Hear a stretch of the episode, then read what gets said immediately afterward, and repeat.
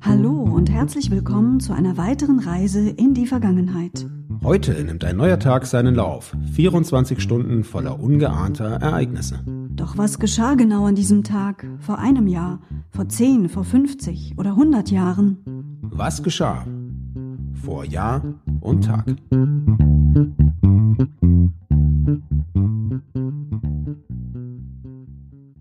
Heute ist Montag, der 4. Januar 2021. Hallo Sebastian. Hallo Anna. Vor einem Jahr. Am 4. Januar 2020 sammelten sich Demonstranten vor dem WDR-Gebäude in der Kölner Innenstadt. Sie demonstrierten gegen und für das Umweltsaulied des WDR. Erinnerst du dich noch an dieses Lied, Anna? Ja, wobei ich das ja eher so ein bisschen belustigend zur Kenntnis genommen habe. Es hat dann ja aber also ganz schlimme Auswirkungen gehabt, einen großen Shitstorm in den sozialen Medien gegen den WDR ging hin bis zu Morddrohungen gegen WDR-Mitarbeiter. Hast du diese Wellen verstanden damals? Ja, für mich war das Ganze ein bisschen überzeichnet. Ich sehe das Ganze immer noch als Satire und so war es wohl auch gemeint und es sollte einfach die Diskrepanz äh, zwischen den Generationen deutlich machen und insbesondere die jüngere Generation, Stichwort Greta Thunberg, hat sich ja in den letzten ein, zwei, drei Jahren besonders hervorgetan mit einer neuen Sensibilität für Umweltthemen und da kann sich vielleicht der ein oder die andere aus der Elterngeneration doch nochmal äh, ja, ein Beispiel dran nehmen und äh, das eigene Handeln in Frage stellen.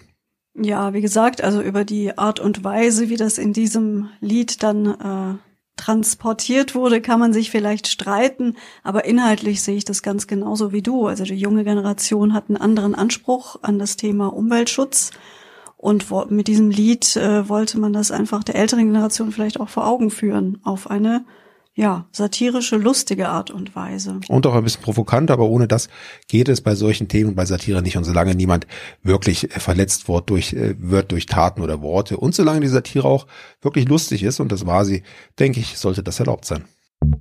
Vor zehn Jahren. Am 4. Januar 2011 gab es wieder mal eine Sonnenfinsternis. Diese war allerdings nur partiell, weil die Erde nur vom Halbschatten des Mondes getroffen wurde. Es gab somit keinen Ort auf der Erde, von dem aus die Sonne total bedeckt gesehen werden konnte.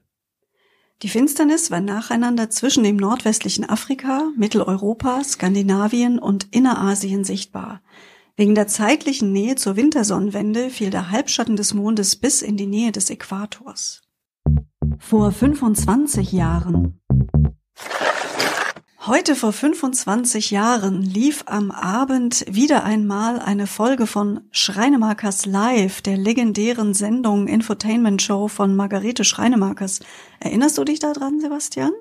Ja, ich erinnere mich in der Tat daran, dass es diese Sendung gab. Sie wurde ausgestrahlt auf Sat 1 und lief immer sehr, sehr lange. Ich glaube drei, vier Stunden am Stück mit vielen, vielen Talkgästen. Und Margarete Schreinemakers, die Moderatorin, ist mir besonders im Gedächtnis durch ihre sehr emotionale Art der Moderation ihren Gesprächspartnern und Gesprächspartnerinnen gegenüber. So ist es und offenbar war das auch richtig in der damaligen Zeit. Sie wurde nämlich mit mehreren Fernsehpreisen für dieses Format ausgezeichnet, unter anderem mit dem Bambi, der goldenen Kamera und dem goldenen Kabel. Vor 50 Jahren am 4. Januar 1971 legten Lehrer Ergebnisse aus einem Schulversuch vor, bei dem in vier Frankfurter Klassen mit Hilfe von Zeitungen gelernt wurde. Dieser Schulversuch legte nahe, dass die Zeitungslektüre das Interesse der Schüler für Themen im Sozialkundeunterricht leichter weckt als jedes Schulbuch, jener Zeit zumindest. Ja, möglicherweise hat sich in den Schulbuchverlagen in der Zwischenzeit einiges getan und das eine oder andere Schulbuch wurde vielleicht etwas interessanter gestaltet. Jedenfalls kann man aber sicher sein, dass sich heutige Zeitungsverlage über solch eine äh, Aufmerksamkeit äh, für ihre Blätter sicher freuen würde. Vor 75 Jahren.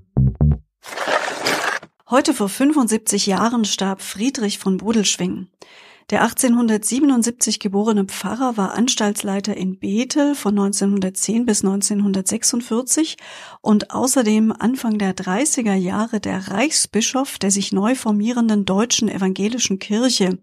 Er musste aber nach wachsendem politischen Druck schon im Juni 33 wieder zurücktreten. In der Nachkriegszeit zählte von Bodelschwing zu den Mitbegründern der evangelischen Kirche in Deutschland. Er starb im Alter von 68 Jahren an einer schweren Lungenerkrankung.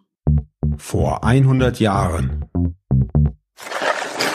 Am 4. Januar 1920 wurde Friedrich Schütter geboren. Das war ein deutscher Schauspieler und vor allem auch Synchronsprecher, unter anderem die Stimme von Lorne Green in Bonanza. Ab den späten 50er Jahren machte sich Schütter einen Namen als Schauspieler, unter anderem bei der Hafenpolizei, im Tatort oder der Serie Der Landarzt. Eine seiner bekanntesten Rollen war die des Chauffeurs Kröger in Das Erbe der Guldenburgs Mitte der 80er Jahre.